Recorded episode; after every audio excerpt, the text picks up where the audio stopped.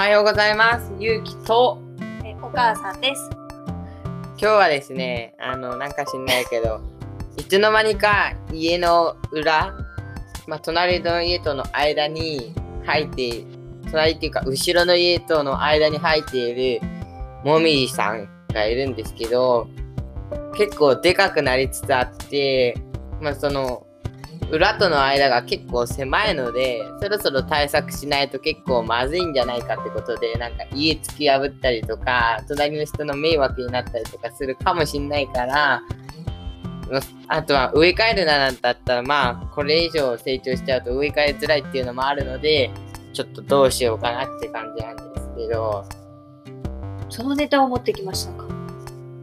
まあなんか、よく僕は言ってるのは、そこそこでかい植木鉢に植え付けて、もみじだから盆栽にするかみたいな感じ。盆栽っていうよりも、ある、全然あるよ。結構一般的な気がするけど、まあ、盆栽ってよりは、あんまり成長しないようにとどめておく。あの、盆栽って木みたいになるけど、なんていうの？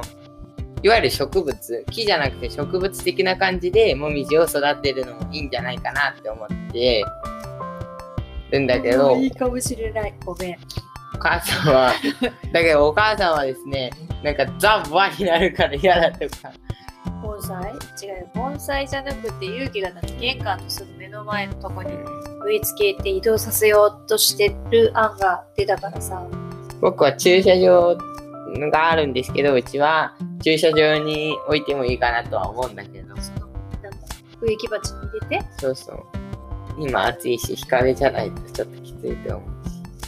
まあ、まあ、それもいいかもしれない。玄関の脇に植物があるのはすごいいいし、うち今ないから、ちょっと寂しいからいいな。雑草あるよ。雑草は抜いてください。はい。だけど、なんか、さっき言ったのそっちだよ。玄関の目の前のところにその、もみじがあると、もみじ自体はとっても好きだけど、ザわって感じだから、うち和のは好きだけど、家、のに和じゃないんだよ。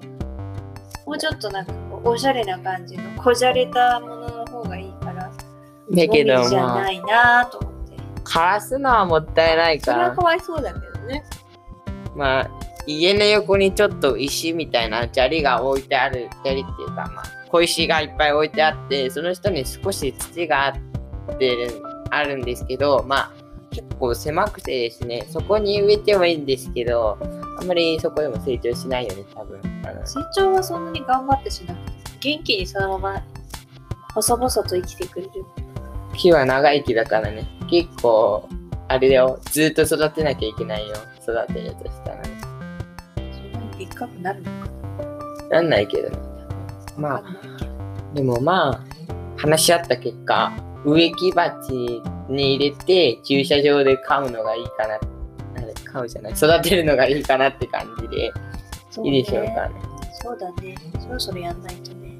そうねあの、なんていうの、盆栽っていうよりはさ、なんかちっちゃいもみじって感じでさ、いいよね。別に大きく木にしてあげなくても。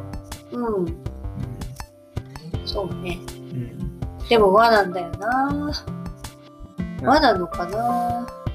僕も最近さ、あの、日課みたいなのがなくてさ、もみじの水やりとかを日課にできるからさ、うんそういう意味で言うといいいかな。課戻してくれていいから。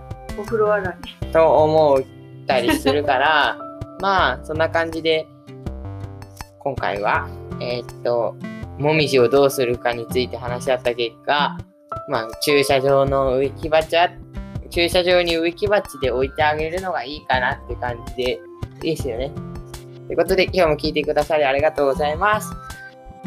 また聞いてください。以上、ゆうきと、マリエでした。ありがとうございました